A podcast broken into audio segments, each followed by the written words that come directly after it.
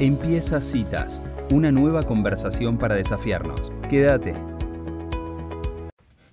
Bueno, y es un gusto para mí darle la bienvenida en Citas de Radio al economista Alberto Venegas Lynch. Él fue decano de la UBA durante 23 años, es presidente de la sección Ciencias Económicas de la Academia Nacional de Ciencias de Buenos Aires y es un referente intelectual en la libertad avanza para el partido de Javier Milei. Bienvenido Alberto a Citas de Radio. Mi nombre es Elisa Peirano. ¿Cómo le va? ¿Qué tal, Elisa? Solo quiero corregir que no fui decano de la UBA, fui ah. rector de SEADE. Perdón, perdón, rector de SEADE. Y, fui, profesor, fui profesor en, la, UBA, sí, en, cinco carreras, sí. Así es, fue profesor de Economía, Filosofía y Derecho. Así que bueno, es simplemente para que la gente que quizás no lo, no lo conozca sepa un poco de su, de su gran trayectoria. Alberto, es un honor para nosotros conversar con usted gracias por la invitación. Alberto, la verdad que fue una, una casualidad que justo estamos hablando con usted en esta fecha tan particular. Y la primera pregunta que tengo para hacerle es, ¿qué análisis hace de lo que sucedió el domingo, de las elecciones? Bueno, yo creo que es eh, en última instancia algo interesante que se presenta para el 19 de noviembre, donde se dividen las aguas entre la libertad y el espíritu autoritario.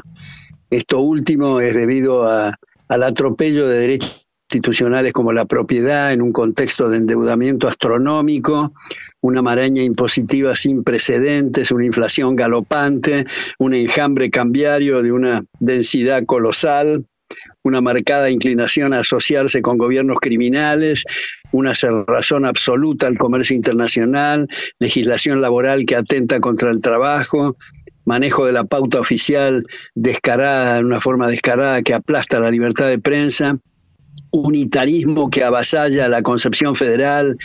Bueno, todo eso redunda en mayor pobreza, precarización, carestía insoportable, que es responsabilidad del actual gobierno. Eh, esto de un lado, del otro lado, Javier Milei que como he dicho, citándolo a mi querido amigo ahora muerto Armando Rivas, que hablaba de, decía que Alberdi era un milagro, yo digo que Javier Milei es el segundo milagro argentino, puesto que pone temas sobre el tapete que no habíamos escuchado hace 80 años. Mm, mm. Mucha gente que mucha gente que es incapaz de refutar sus propuestas le hace cosas personales y que me parece completamente fuera de lugar. El tema es debatir las ideas que propone, que, como digo, en el nivel político hace 80 años que no escuchábamos, Elisa. Alberto, ahora siempre se dice, se dice que la gente vota con el bolsillo y sin embargo creo que el resultado de las elecciones sorprendió a todos, nadie lo pudo prever en esta magnitud. ¿Cómo puede ser que la gente esta vez con 150% de inflación votó igual al actual gobierno. ¿Cómo explica eso? Yo creo, Elisa, que se debe a dos factores, entre otros, pero dos principales. Uno es, uno es eh, la compra de gente a través de planes eh, que sustituyen al trabajo. Y el otro, que es más importante aún, es el ah, adoctrinamiento eh, en, materia educativa. Yo creo que es una de las tantas eh, cuentas pendientes que tenemos los liberales, el hacer foco con más intensidad en, las aulas universitarias y en colegios, porque todo es en el fondo un problema de las cejas para arriba, mm. es un tema de comprender. Yo me doy cuenta cuando yo doy clases, eh, que eh, le, tengo una especie de latiguillo que digo al principio, si algo no queda claro, por favor interrúmpanme, si no están de acuerdo, discutan, pero si creen que soy claro y creen que están, están de acuerdo conmigo, hagan de abogado del diablo, que es un, un ejercicio muy bueno para cosas que pueden aparecer claras, pero que hay que pulir después, mm. y sobre todo quiero que alumnas y alumnas se saquen de adentro todo lo que tengan, y mm. generalmente mi experiencia es que los más discutidores o las más discutidoras son los mejores alumnos al final. Mm, mm. Alberto, usted hace 50 años que dice que viene dando la batalla cultural, ¿no? ¿Quiere explicarle para Doña Rosa que está, este programa sale en 30 localidades de la provincia de Buenos Aires, muchas de ellas muy chiquititas, y quizás se escucha la batalla cultural y, en realidad no sabe bien claro a qué se refiere esa batalla cultural. ¿Quiere explicar esencialmente en qué consiste?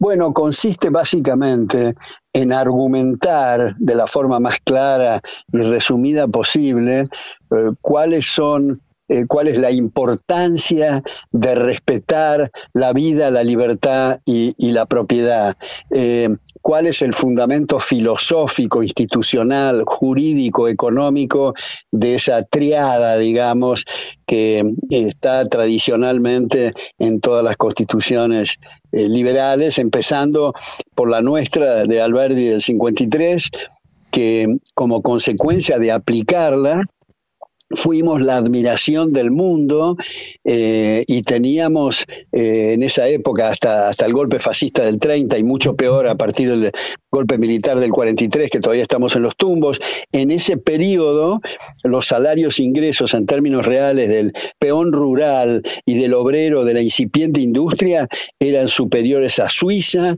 esto no fue un lapsus, dije Suiza, Alemania, Francia, Italia, España, la población se duplicaba cada 10 años, competíamos en indicadores con Estados Unidos y luego Elisa vino lo que Tocqueville, no en el libro más conocido, La democracia en América, sino en el libro eh, El antiguo régimen de la Revolución Francesa, donde dice que en países donde ha habido gran progreso moral y material, la gente da eso por sentado.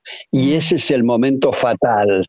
Mm. Eso no solo ocurrió en Argentina, sino también en, en Estados Unidos. Aprovecho para pasar un chivo. Uno de mis libros se llama Estados Unidos contra Estados Unidos, donde muestra la decadencia en Estados Unidos debido al abandono de los extraordinarios puntos de los padres fundadores. Mm. Eh, bueno, y es lo que ha ocurrido en la, en la Argentina y cuando empezó el debate, resulta que los supuestos defensores de la libertad no tenían nada que decir porque no habían estudiado, no habían argumentado, simplemente habían estado en una especie de gran teatro, en una platea, mirando el escenario, pensando que otros son responsables.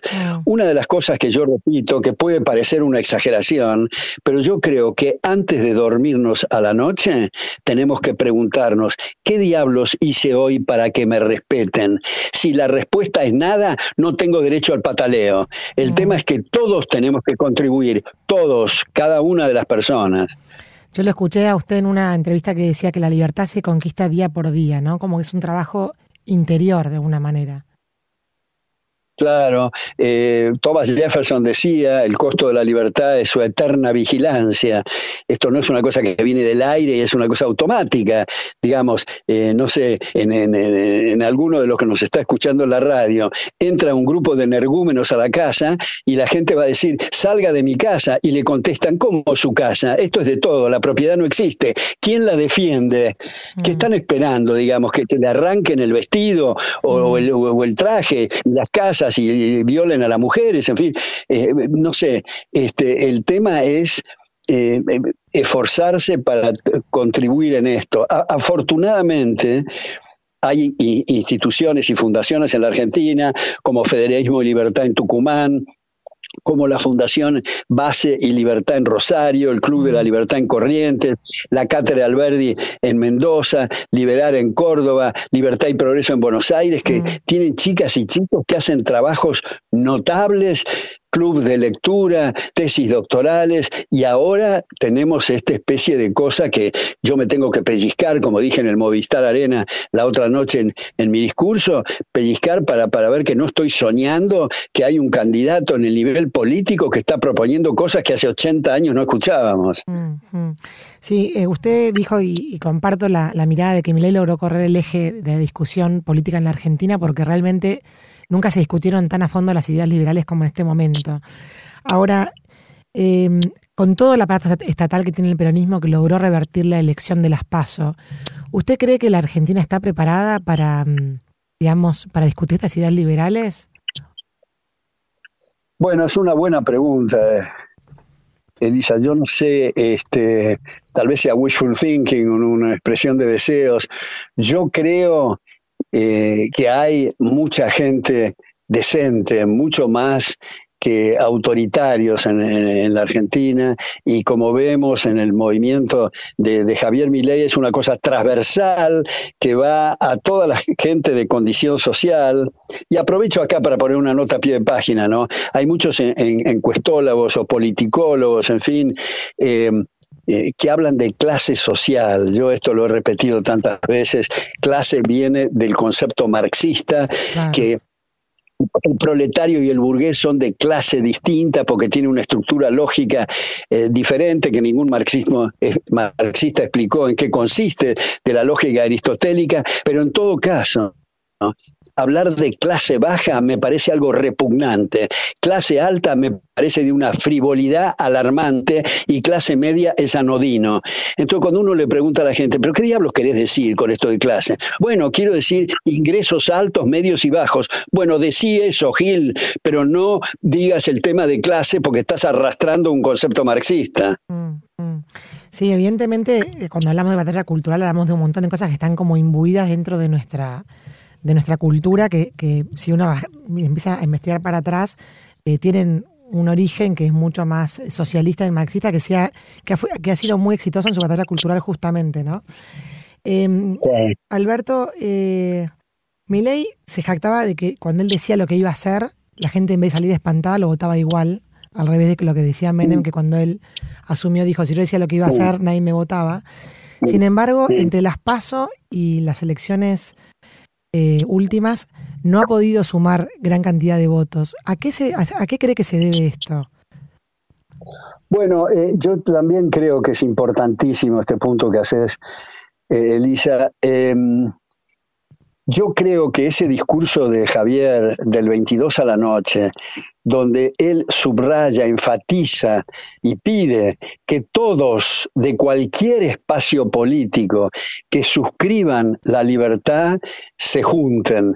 Ese llamado me parece una cosa estratégicamente muy importante a los efectos, no tanto de, apuntar a los dirigentes, porque por ejemplo, eh, muchos de Juntos por el Cambio están ahora negociando cargos en un supuesto gobierno de masa. Mm. Eh, de manera que más que dirigirse eh, a, a las cabezas, hay que, me parece, dirigirse al electorado.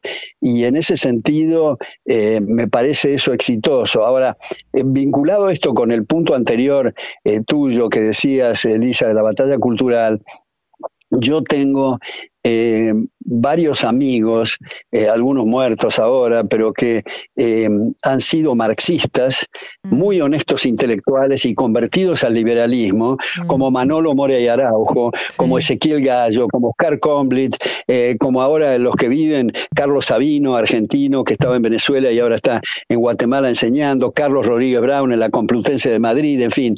Y a ellos es una, una cosa pendiente que tengo, de una cosa imaginaria, de escribir alguna vez un libro de qué pasó con esta gente, qué, qué clic hizo cuando estaba del lado socialista y qué les pasó para hacerse liberal.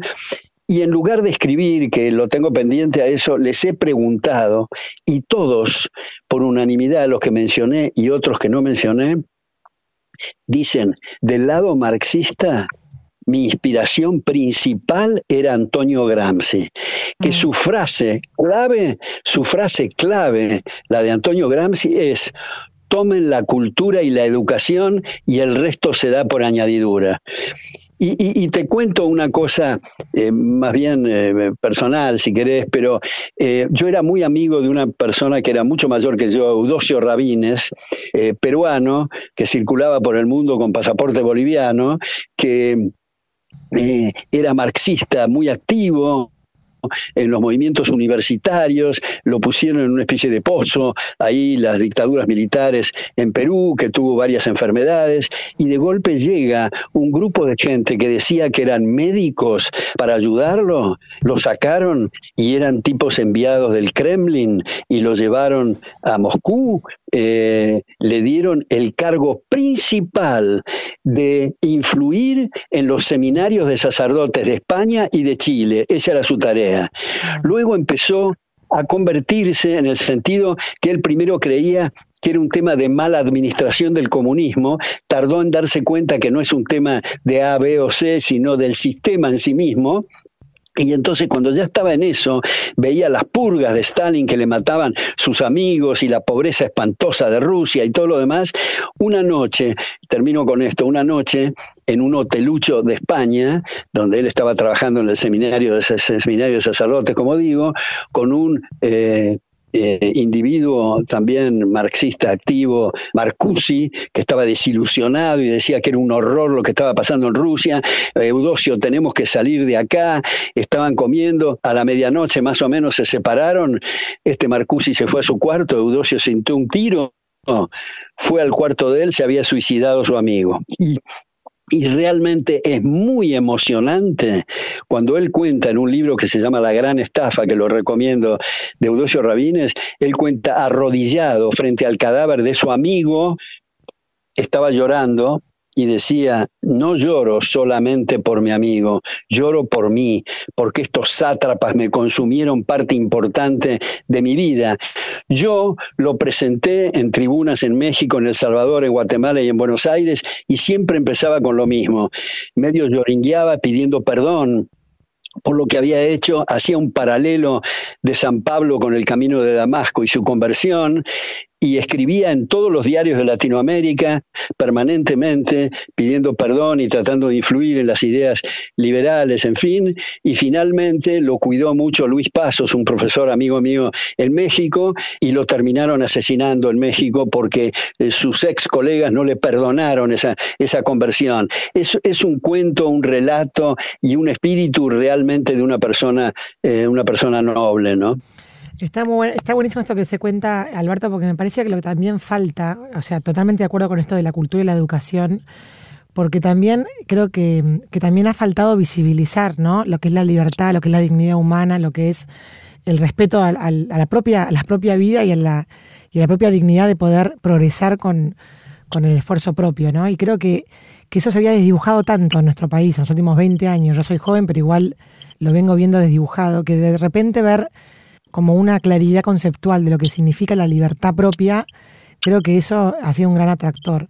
Lamento en lo personal, eh, Alberto, es una opinión personal, cómo se dibujó la campaña de Milei los últimos 10 días antes de las elecciones, porque se han ido discutiendo temas que no, no eran lo central, que había sido tan convocante en el discurso de lo que yo veía de Milei. Ahora, para adelante, si Milei eh, llegara a perder el balotaje, ¿usted cree que estas ideas liberales, porque hay 35 diputados que entraron en la Cámara, o sea, más allá de quién gane las elecciones al balotaje, creo que el cambio eh, es en una dirección que, realmente es muy importante la composición de las cámaras porque hay una fuerza, una tercera fuerza liberal que viene a, digamos, a resguardar las leyes que se van a votar y por lo menos corregir el rumbo que veníamos. ¿Usted le parece que si Milei pierde, igual las ideas liberales van a poder sostenerse en la sociedad argentina?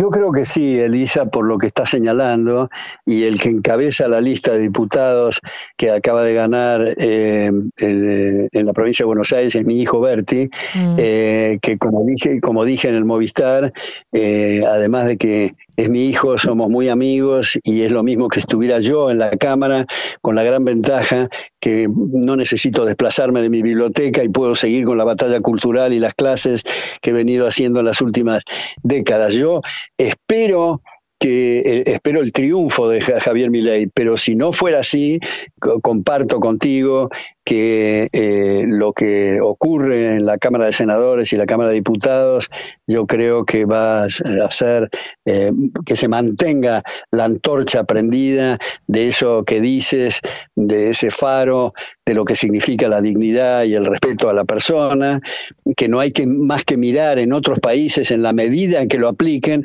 en esa medida la gente puede progresar. Mm. Eh, en realidad no son eh, los eh, habitantes de Miami que se mudan a Cuba, es al revés el asunto, tratan de escaparse de esas cárceles espantosas. Mm. Y una de las cosas, Elisa, en este ya que mencioné a Cuba, que también dije en el Movistar, eh, me parece muy ilustrativa la figura metafórica de Javier Milei de la motosierra para reducir el gasto público, porque el tema es el gasto público, no es prioritario el déficit. No quiero subestimar el déficit, sé que está vinculado con la inflación, nadie ni en una familia ni en un país conviene tener un presupuesto eh, desequilibrado, pero tengamos presente que en Cuba no hay déficit y Stalin tampoco tenía déficit en muchos de los periodos.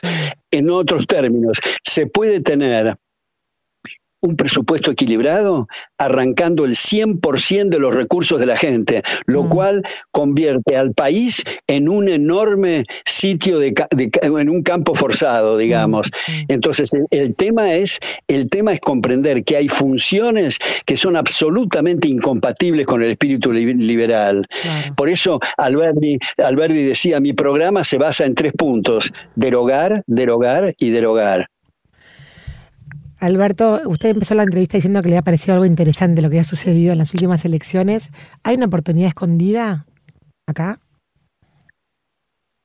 Eh, no, no, no entiendo mucho la pregunta. Claro, sí es una oportunidad, ya que, digamos, ley ahora va a tener que necesariamente negociar con quienes antes eran sus enemigos políticos, pongo comillas, usted no me ve, pues estoy haciendo comillas, digo, va a tener que hacer un frente quizás de oposición un poco más consensuado. Ya ayer se rumoreaba que Patricia Burrich podía llegar a, formar parte del Ministerio de Seguridad. Hay, hay apertura de ley hacia la negociación política para hacer un, un gobierno quizás distinto, pero aún así orientado hacia la libertad. Claro, bueno, yo insisto, me mi, opinión personal, como otras cosas que dije en el Movistar que no comprometen a Javier Milei, son opiniones personales, eh, pero eh, el punto, me parece, es dirigirse a las audiencias y al electorado y no tanto a la llamada negociación con cabezas o con determinados dirigentes. Me parece que la apertura que comenzó Javier el 22 a la noche dirigiéndose a un público más amplio debería de, de subrayarse. Y mi punto que hice muy central respecto de eh, mi opinión personal en el Movistar fue respecto del actual Papa, eh, porque no se trata de una relación de Estado a Estado, sino de mi religión.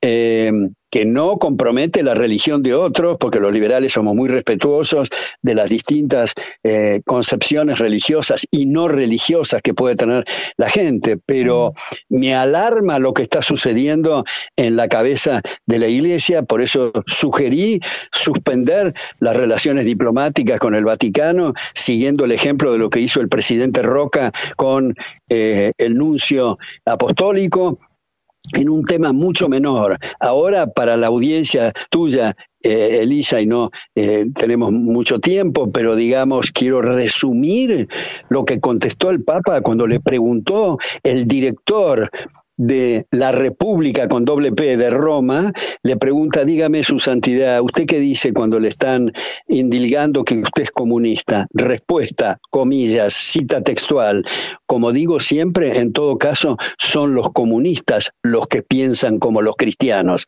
cierro comillas.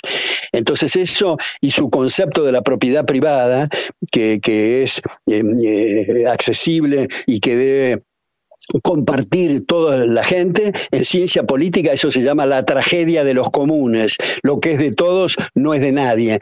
Como las cosas no crecen en los árboles y no hay de todo para todos, es importante la asignación de derechos de propiedad, que quiere decir que el empresario, sea del campo, de la industria o lo que fuera, que tiene éxito, obtiene ganancias y el que yerra incurre en quebrantos. Y ese tipo de empresario en mercado libre hay que distinguirlo claramente del pseudo empresario varón feudal explotador de la gente que son eh, empresarios que se alían con el poder para tener eh, privilegios. Entonces me parece que el, el concepto de propiedad el concepto de libertad eh, me parece que es algo muy importante, eh, que lo ha dicho, digamos, por ejemplo, Pío XI dice que ser socialista y cristiano es una contradicción en, los términos. Nadie puede ser socialista verdadero y cristiano al mismo tiempo.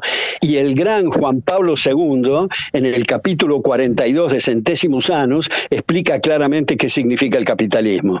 Claro, ahora Alberto, perdón que le retruque de esta manera. Usted dijo que a sus alumnos le se ponían abogados del diablo. ¿A usted le parece pertinente y conducente en este momento de la campaña referirse a eso? Porque después usted fue a aclarar que no fue romper relaciones, sino suspenderlas. Pero la sutileza de las palabras a mucha gente le resbala o no le entiende, o se, se armó una campaña una campaña de lo que usted había dicho en el Movistar respecto al Vaticano que fue, a mi entender, humilde entender, totalmente innecesaria para lo que Milei necesitaba en este momento. Entonces, por ahí no era el momento para empezar, para explicar esto que te explica con tanta claridad. No era el contexto. Bueno, ¿sabes lo que pasa? Eh, Elisa, eh, a Milei le han dicho una y otra vez no digas esto o aquello porque eso va a sacarte votos. Yo creo que una de las grandes virtudes de, de Javier Milei es haber ido de frente, eh, subrayando valores mucho más allá que un proceso electoral y eso es lo que fue el éxito. Esto no compromete, por supuesto, por eso lo subrayé, no compromete para nada la posición de Javier Milei, es personal, es una preocupación, ocupación y desesperación, diría yo, de lo que está sucediendo en la cabeza de la iglesia. Y he tenido la fortuna he tenido la fortuna y celebro que muchos de los sacerdotes tercermundistas, incluyendo el arzobispo de Buenos Aires, me criticaron. Y tengo la fortuna y celebro que muchos sacerdotes, un obispo incluso estadounidense y un obispo chileno, hayan celebrado y aplaudido lo que dije, desesperados por lo que está en la iglesia. Y agrego, que si no fuera por las críticas de verdaderos católicos, todavía estaríamos con los Borgia. Está muy bien. Ahora, Alberto, la última pregunta y con esto lo libero. Em, algo que se le critica al pensamiento liberal, que me gustaría que lo aclare porque claramente o sea, tiene, tiene mucha, mucha, mm, digamos, doctrina encima del liberalismo, es la falta como de solidaridad. Y yo comparto esto que usted acaba de decir del tema del respeto de la, de la propiedad privada. Ahora, ¿Qué, le responde el liberalismo a esta pregunta sobre qué hacer con el prójimo o el que ha tenido menos oportunidades en la vida en la repartija de las cartas? Bueno, eh, se me ocurren varias cosas en esto. Eh, cuando yo fui invitado a exponer y dar la conferencia inaugural en el CELAM, la reunión de obispos en el 1998 en Tegucigalpa, eh, que estaba el obispo eh, que nos hospedaba, el, monseñor eh, Oscar Rodríguez Madariaga, estaba el obispo de México, el obispo de Colombia y muchos sacerdotes, algunos de los cuales no me daba cuenta que eran sacerdotes por sus vestimentas, algunos de Teología de la Liberación, en fin. Y te comento tres cosas con las que yo empecé, fue largo el discurso, pero tres cosas solamente. Decía, dije, les confieso que a mí me encanta el champagne y el caviar, pero lo que ocurrió anoche, cuando se inauguró este seminario, en el Banco Nacional de Desarrollo, financiado por los contribuyentes, especialmente por los que comen raíces, me parece una inmoralidad. Segundo, si ustedes creen que tienen virtudes especiales, los pobres materiales, en lugar del pobre de espíritu que dice el Evangelio, les sugiero que condenen la caridad, porque al hacer caridad se está mejorando la condición del receptor y ustedes lo que quieren es pobreza material. Y por último digo, en esta introducción, que si ustedes creen que los pobres están salvados, dedíquense solamente a los ricos. Bueno, fue un escándalo esa, esa presentación mía y solamente, solamente fui a dar el discurso inaugural porque el que financiaba esa actividad era la Fundación Adenauer de Argentina, cuyo presidente se empacó en que yo fuera el, que daba el discurso inaugural. Bueno, pero lo que quiero decir con respecto a la solidaridad, nosotros escribimos, un, escribí en coautoría un libro que se llama En defensa de los más necesitados,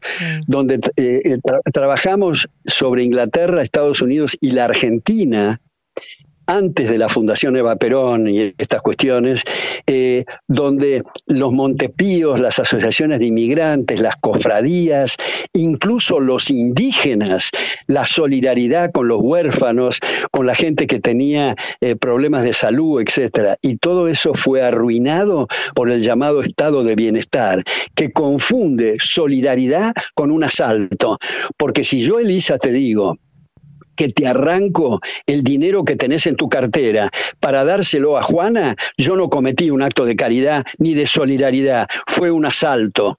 Entonces, eh, cuando se dice el Estado debe hacer, el Estado, ¿quién es el Estado? ¿Acaso algún gobernante pone de su patrimonio o más bien saca? Digamos, cuando se habla del Estado es el vecino que tiene que hacer. Entonces, eh, me, parece, eh, por último en esto, que esa obsesión por la guillotina horizontal, es decir, el igualitarismo, es algo que atenta especialmente contra los más vulnerables. Mm. Alberto Venegas Lynch, ha sido usted muy amable por esta comunicación. Le agradecemos muchísimo por, por estar disponible para citas de radio. Muchas gracias por la invitación y un gran abrazo y saludos a, a los oyentes. Fue un gusto. Adiós. Hasta luego. Bueno, y así pasaba este economista Alberto Venegas Lynch hablando de sus ideas liberales en citas de radio. Si te gustó esta conversación, compartila